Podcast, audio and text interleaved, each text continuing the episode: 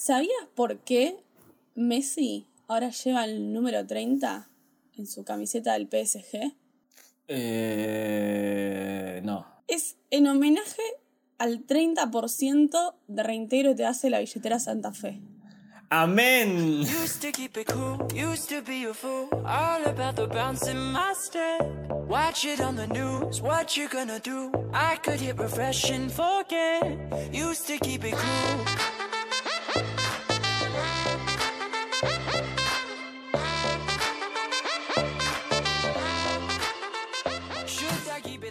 Bienvenidos una vez más a un nuevo episodio de ATP, el podcast que lleva 21 episodios, 21 semanas trayéndote la palabra sagrada. Y por palabra sagrada me refiero a Raúsa. Hola muchacha.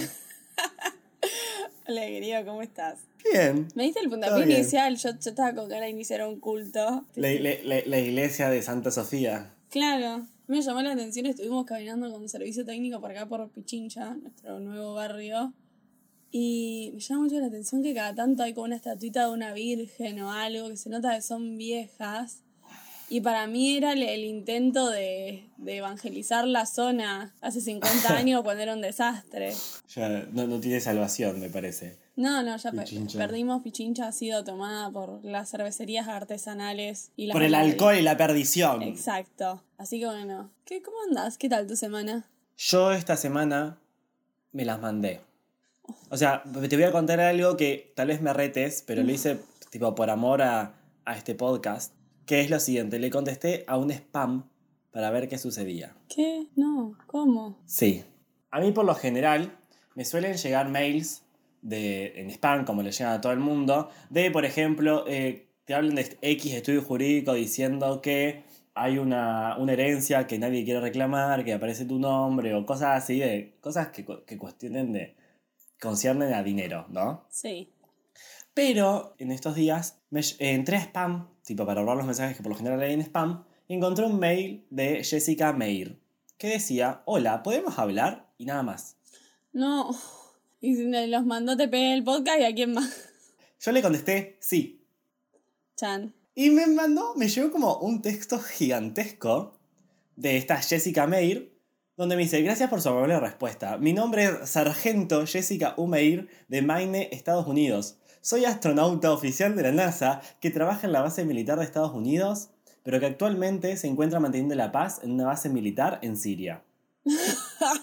Eh, No está manteniendo ninguna paz, señora. Pero pará, no termina ahí. Dice, me, cuenta en el mail, no lo voy a leer todo, pero es muy, muy, muy, muy, muy, muy, muy gracioso. Me cuenta que eh, estuvo en una misión de no sé qué miércoles y en, en esa misión, que asumo que mataron musulmanes, andás a ver qué hicieron, encontraron armas, municiones y mucho dinero, ¿sí?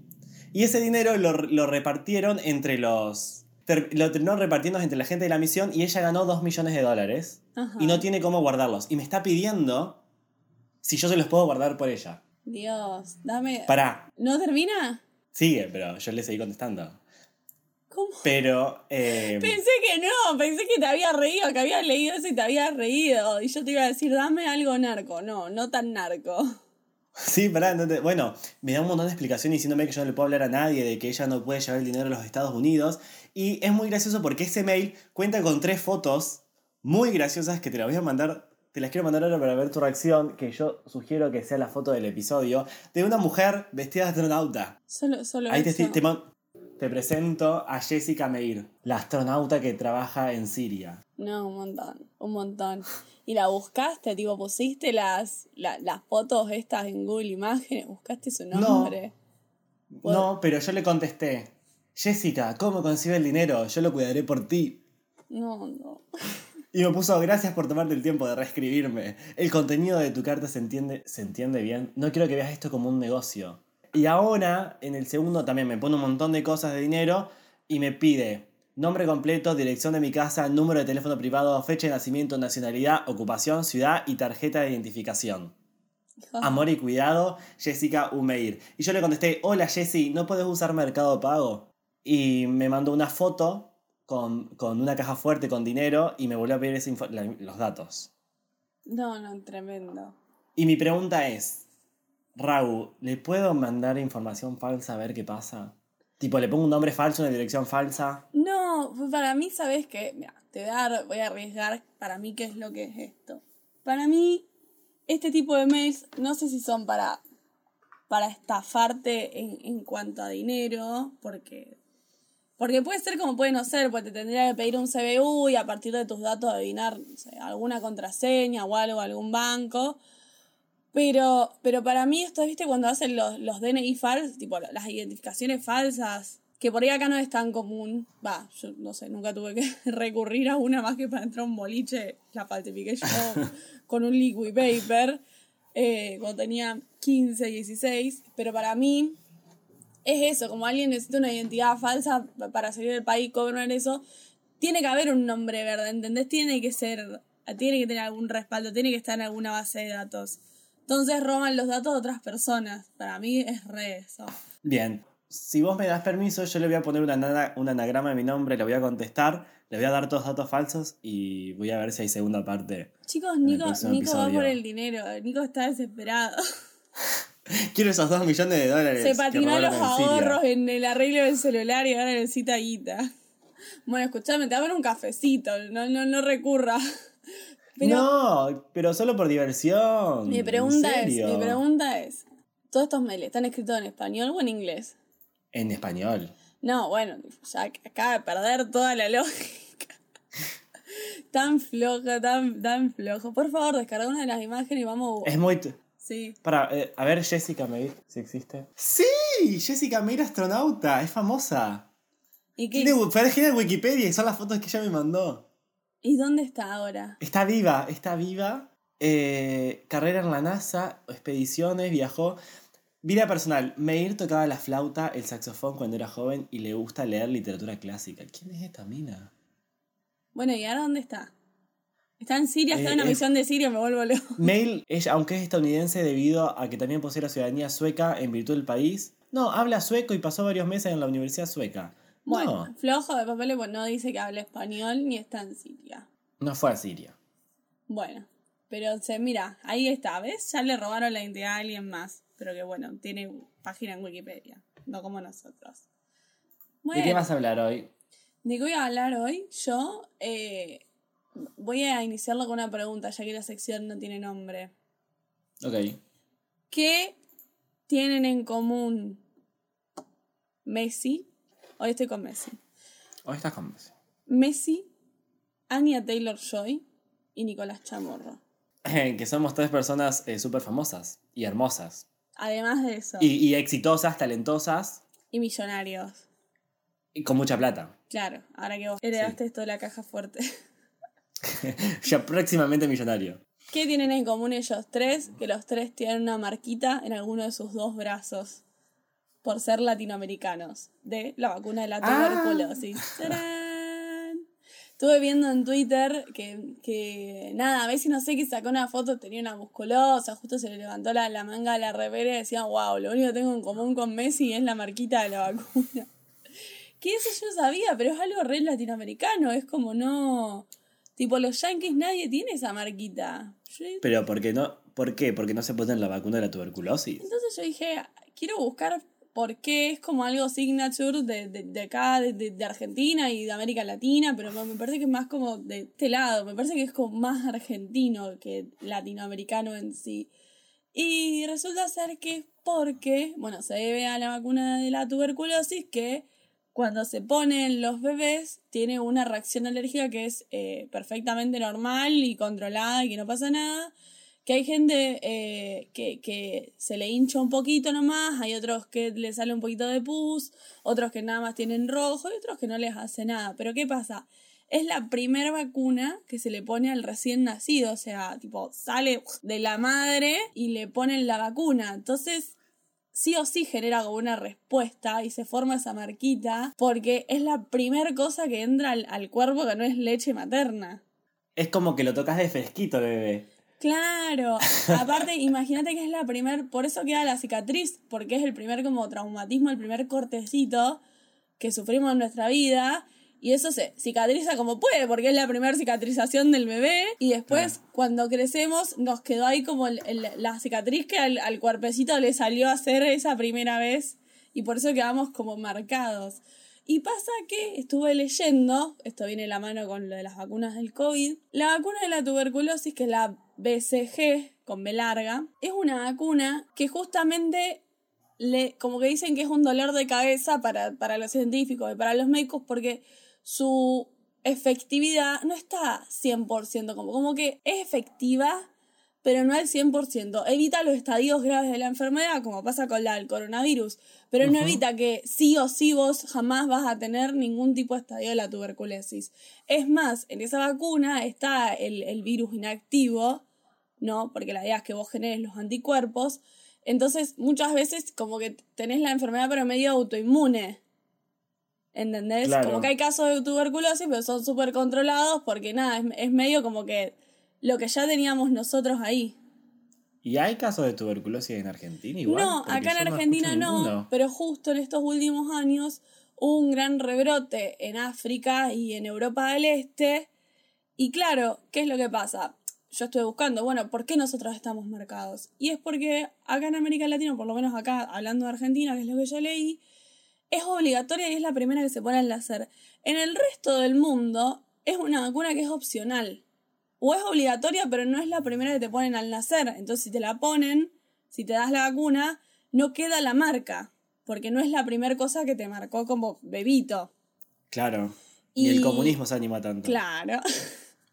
Nos marcan como las vacas. Ahí está, chicos, el, el chip de rastreo. Ustedes se piensan que recién ahora, ¿no? Desde que nacemos. Ya lo tienen, ya lo tienen. Ya, lo tienen en el brazo, eso es lo que genera magnetismo, la, la tuberculosis.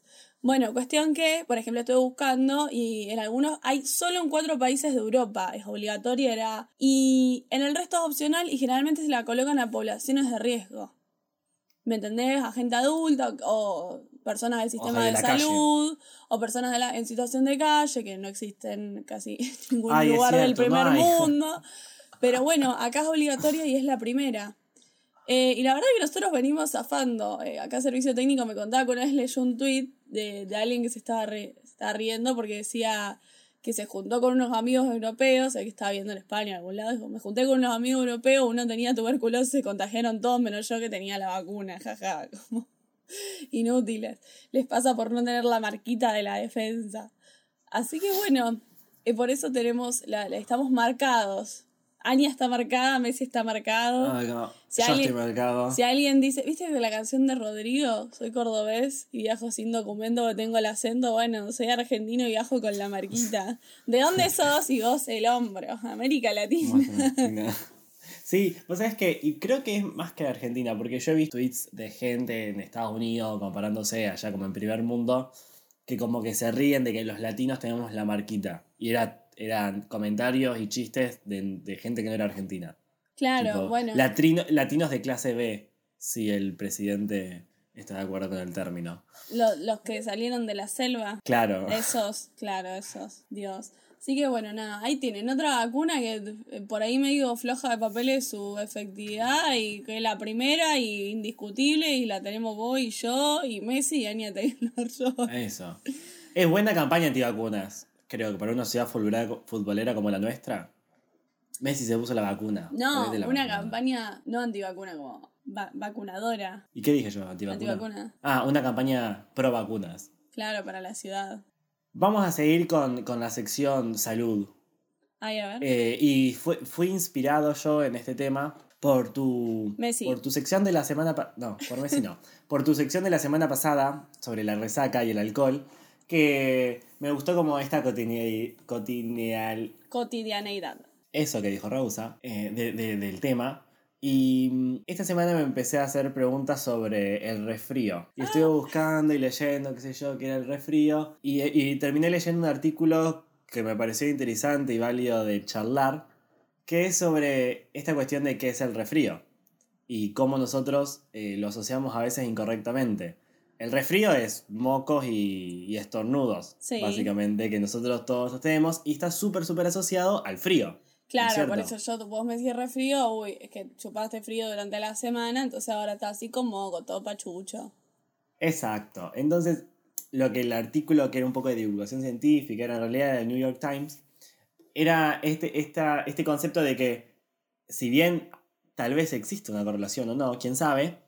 eh, en realidad el frío no es el que nos da el, el resfriado, sino que hay un, hay un virus asociado que es el cual genera la infección en las vías respiratorias nuestras. ¿Y cuál es? ¿sí?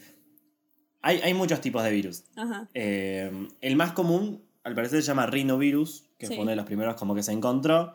Y el resto de casi todos los virus, como la gran principal causante del, del resfrío, tiene un nombre que va a ser polémico, así que anticípense y no me quiero meter en el tema, pero hay una gran familia de virus que se llaman coronavirus. que, que, que existían desde antes del Ya 2019, que dan resfrío sí. y que están en el aire, pero justo hay una cepa de ese virus, un par de cepas que se descontrolaron. Pero bueno, no vamos a entrar en ese tema. Quedan resfriados. Pero lo, interesante es que eh, el, el frío no es el que te da el resfriado, sino es que es cuando el virus ingresa. Y es una de las razones por las cuales en el 2020 y 2021 ustedes se podrán dar cuenta en ustedes mismos o hablando con conocidos de que mucha gente se resfrió menos y hubo menos gripes. Porque Claro, nos acostumbramos a usar barbijo. Sí. Lo gracioso de todo esto y por qué lo traigo es porque terminé en un estudio en el cual algunos, eh, algunos investigadores, eh, biotecnólogos en Estados Unidos, hicieron un experimento. ¿Qué fue? Agarrar células, ¿sí? Sí. Y enfriarlas y exponerlas al virus. Y comparaban las células eh, en heladera y las células a temperatura ambiente. Y las células eh, a- a- en la heladera eran más propensas a, a sufrir que el virus se reproduzca en ellas. Entonces, la conclusión de esa investigación, de ese artículo, es que los virus que causan el resfrío, si están a más baja temperatura, se transmiten mejor.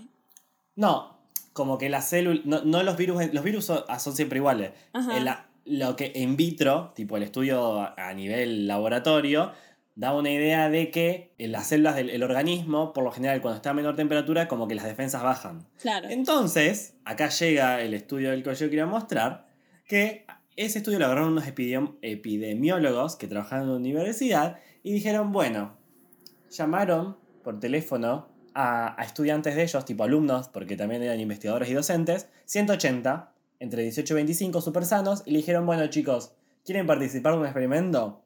Y todos los chicos dijeron, sí. Entonces, de los 180 chicos, agarraron y los, les mojaron los pies, o sea, los, deja- los hacían poner en un balde de agua fría los pies durante 20 minutos todos los días. Ay, qué Y, feo. con- y controlaban eh, la población a la cual le enfriaban los pies todos los días durante 20 minutos y a la población que no le enfriaban los pies para ver qué, tan, qué tanto qué tan propensos eran a los resfríos. Y se llegó, se concluyó de que, de que sí, de que eran tipo, terminaban con los, todos los mocos y estornudos la gente que, que sufría el que le El, el pies. enfriamiento de pies. Al final, entonces, el, el frío sí influye. Yo pensé que era. o sea, yo siempre pongo como el ejemplo del colectivo, ¿no? Que el colectivo en invierno tiene que ir con las ventanas abiertas, porque lo que enferma no es el frío, sino que frente al frío nos abrigamos, nos encerramos. No hay. Ahora que con todo esto lo sabemos gracias al tema del COVID, pero nos encerramos y todo lo que haya dando vueltas queda adentro de ese espacio. Y no Claro, es el yo- frío, sino que es el encierro y el tumulto de gente. Sí, yo leía en el artículo este que hablaba sobre el resfrío que una de las razones por las cuales eh, los resfriados son más comunes en invierno es porque la gente tiende a moverse menos y a quedarse encerrada más tiempo, entonces está más en contacto con gente que puede estar contagiada. Claro. Justamente lo que vos explicás que es por el encierro. No, y si encima el frío en sí, eh, digamos, hace que bajen las defensas, que las células sean más susceptibles a contraer el virus del resfriado, eh, lo que pasa es eso, está frío y después va y te encerrar en una casa con gente, o en un shopping con gente, o en el cine con gente, y así te enfermas. Sí, yo por eso en el último año y medio, eh, a- claro, ahora que volvimos a salir un poco más, sí hubo una o dos veces estuve como resfriado con gripe, pero todo el año pasado no me enfermé. Claro. Así que bueno, dejando de lado las vacunas y las pandemias y las epidemias, Ujú. Voy a comentarte algo también relacionado a episodios anteriores cuando hablamos de las inteligencias artificiales. Y YouTube tiene una especie de algoritmos de lo que hace es detectar eh, palabras, claves, frases, conductas que, que no van con sus términos de servicios para darte baja videos. y que no haya que hacerlo manual, sino que ya la inteligencia artificial ya pueda detectar solita si alguien está diciendo hay que matarlos a todos. Chao, te dan de baja el video. El algoritmo, o sea, lee los títulos de los videos o, le- o escucha el audio. No, escucha e el audio. Interpreta las palabras. Escucha el audio e Ah. interpreta las palabras. Me parece que es más fácil si justo por ahí eh, tu video vos lo pasaste transcripto o, o ya tiene palabras ofensivas en la descripción o algo. O por ahí el algoritmo no analiza todos, sino que analiza primero los que tienen no sé, comentarios de la índole o lo que fuere.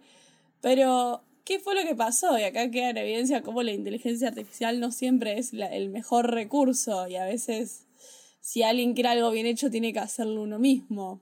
Me contó servicio técnico, ya que a él le gusta ver mucho videos de ajedrez, que dieron debajo un video porque era un chico relatando un partido de ajedrez y decía, las blancos, los blancos están sometiendo a los negros, están sometiendo las, como las piezas blancas sometiendo a las negras, decía, los blancos sometiendo a los negros, los derribaron, derribaron los peores. Nunca pensé que, que se podía relatar un partido de ajedrez como si fuera un partido de fútbol. Y encima, sin darse cuenta, sin darse cuenta, utilizando comentarios que una inteligencia Raci- artificial iba a, a- racismo, racismo, ¿cómo que blanco sometiendo a negro? ¿Qué está pasando? Cuando, me, cuando menos se daban cuenta un montón de, de supremacistas blancos, viste, viendo los videos de ajedrez. Sí, sí, sí, someten a los negros. Así. Pero bueno, siempre hemos, no, hemos visto ya en otros episodios cómo a veces eh, hay una carencia de, de interpretación, no sé cuál es el término correcto, de la inteligencia artificial. Sí. Mira, otro ejemplo gracioso, porque estuve mirando en TikTok que a veces hay artistas, qué sé yo, poner a Selena Gómez se puso a hacer TikToks, tipo, se abrió la cuenta, dijo, bueno, vamos a meterle con esto. Pero era muy gracioso, que era, tipo, Selena Gómez hizo un video con un tema de ella y se lo dieron de baja por copyright. Y la mierda, pues soy yo, es mío, déjame. Que bueno, ayer, eh, justo mirá, nada que ver con nada, ¿no? Pero ya que estamos con, con el mismo tema de esto del copyright, no Sí. sé si escuchan los, los enganchados de Fer Palacio, que es el DJ este que hace remix de, de, de cumbia, reggaetón, como el cachengue.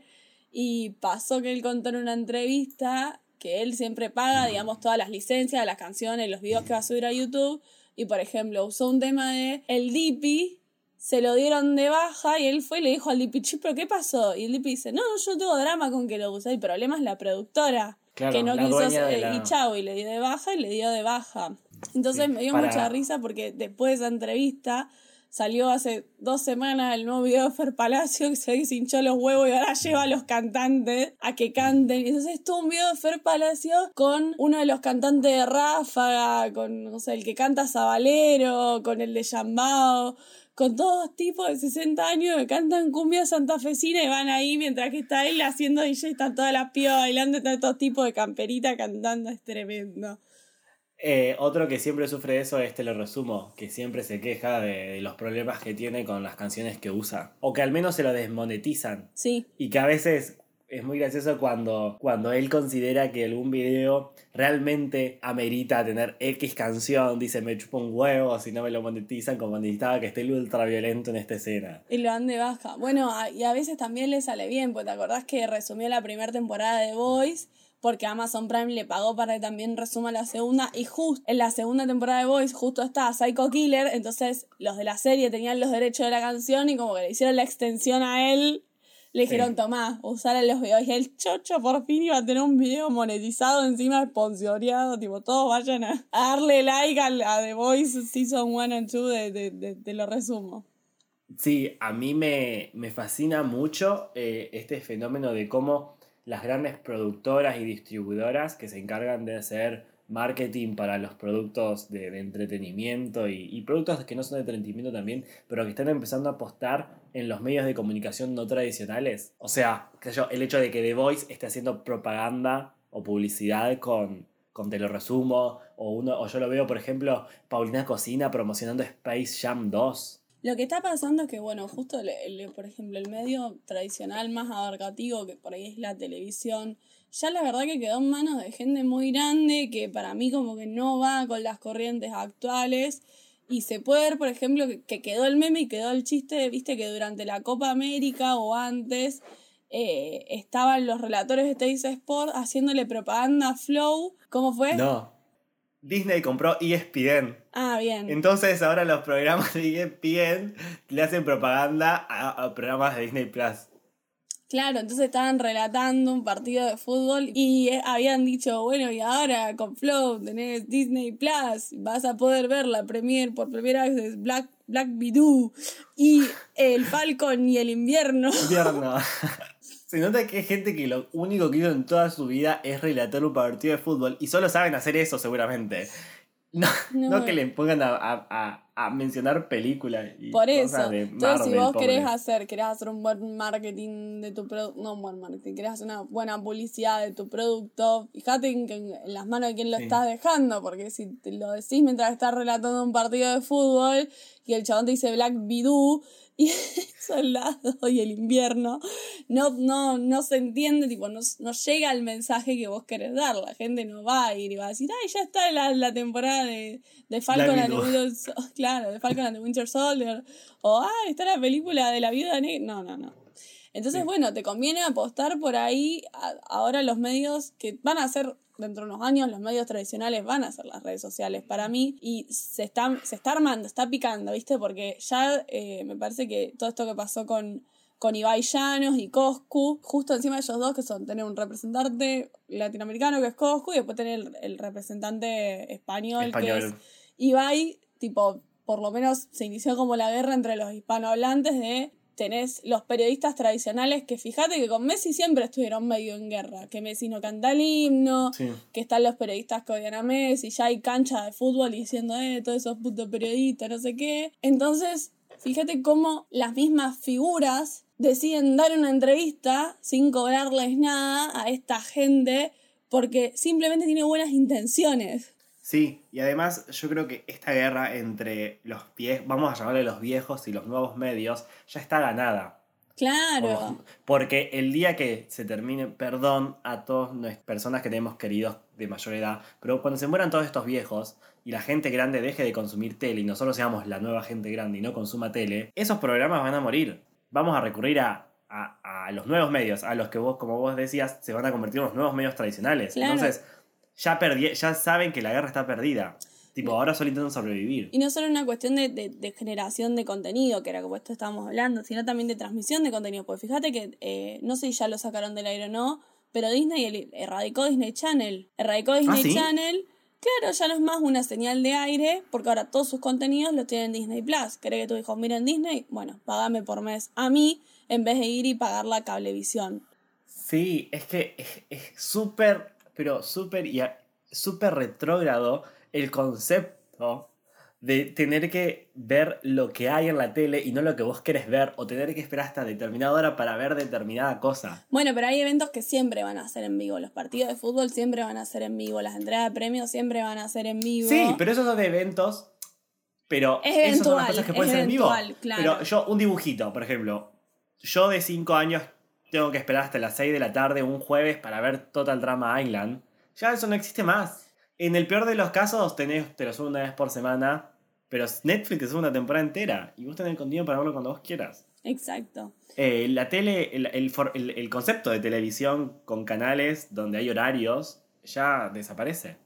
Murió. Mirá, fíjate que Masterchef estuvo ahí arañando, intentando y, y hasta ahí. Pero bueno, yo creo que justo hay mucha población adulta en nuestro país que todavía no está familiarizada con los nuevos medios de comunicación y también es una cuestión de recursos. Alguien que no tiene para comer va a agarrar un DirecTV, una señal de aire más o menos, lo que agarre la antena de su tele, va a mirar la TV pública, lo que haya y, y digamos, nunca se va a enterar de lo que es un servicio de streaming. Es que, es que tampoco hay que pedírselo, porque tampoco forman parte de ese mundo. O sea, me refiero al mundo del streaming, al mundo de Twitter, al mundo de Instagram. O sea, ya, ya es como que es algo apropiado por los millennials en adelante. No, lo- y con cierto poder atrás, chau. adquisitivo, claro, con cierto poder Sí, adquisitivo. pero yo creo que aún así, eh, un poco, las nuevas generaciones un poco se va democra- democratizando en el sentido de que, por más que es cierto que deben existir un montón de sectores de la sociedad donde no tienen acceso, pero yo creo que cada vez ese, ese acceso viene siendo menor. Eh, ponerle el nombre de generar, eh, no sé cómo llaman, las computadoras del gobierno, o, o, por ejemplo con la pandemia donde el, las señales de internet tipo se llevaron a la escuela y como que va creciendo, rápido o, lento, pero mm, en las nuevas generaciones yo creo que se debe ver mucho menos que en las viejas. Bueno, ojalá sea así. Esa es una visión optimista sobre la. que hay que poner un nombre, la democratización de que del. Del acceso a internet. Del acceso de la- a internet. acceso a- Sí. Y bueno, será cuestión de sentarse y mirar, ¿no viste que Alberto ahora dijo que quiere hacer una internet estatal? Quiero, quiero ver el, el, el Filo News, en la, caja, la entrevista de caja negra del presidente. Ay, yo no, ahora estoy enojada con él. ¿Con Filo News? No, estoy enojada con el presidente. Ah, Tipo, con el hasta que, hasta que no me pida perdón, no voy a mirar su entrevista en caja negra. Lo siento mucho por el entrevistador, que pobre, nunca me acuerdo el No. nombre y es un genio. Julio, Julio, Julio, ¿qué era? Julio Iglesias, No Julio sé. López. Julio no Iglesias. sé. Yo creo que las entrevistas de cajas negras van a quedar, van a sentar un precedente. Creo que la, eh, a- la llegada que tuvo, que tiene esa serie de entrevistas es bastante No. grande y por eso el presidente accedió, asumo. Voy a recomendar mi favorita. Mírense, La Caja Negra de Ibai, de Ibai Llanos, que es bastante nueva, que encima se fueron a grabarla a España, una genialidad. Mírense La Caja Negra de Paulina Cocina, que ahí se armó alto, alto lío porque ella dijo que no se llamaba Paulina y se repicó. Y mírense, eh, hasta ahora mis favoritas se, van a- se me van a cagar de risa, entre todas las que hay, es la de Fer Palacios. Ese chico que es un DJ de cachén que vos decís, ¿quién es este salame? Y tiene una vida re interesante, por favor. La voy a buscar. Yo no la vi el de. Fer. Yo quiero recomendar, yo quiero, yo quiero recomendar el de Louta, que fue uno de los últimos que salió. Ah, que cuenta Louta, anécdotas. Sí, conoció a Messi. Sí, sí. Y cuenta cómo conoció a Messi. Yo no lo sabía la historia y me parecía fascinante. Bueno, mírense esas que recomendamos. Excelente. Terminó la sección de recomendaciones. Los nuestros oyentes saben que si nos quieren enviar un mail haciendo una pregunta, Como una sugerencia, astronauta. como el astronauta, nos pueden escribir a podcastATP.gmail.com o nos escriben a Instagram arroba ATP bajo el podcast o a nuestros Instagram personales si lo desean, pero no hace falta. Eso fue todo. Yo soy Rau y me acompaña mi amigo Nico y esto fue URL. Un raviol liberal.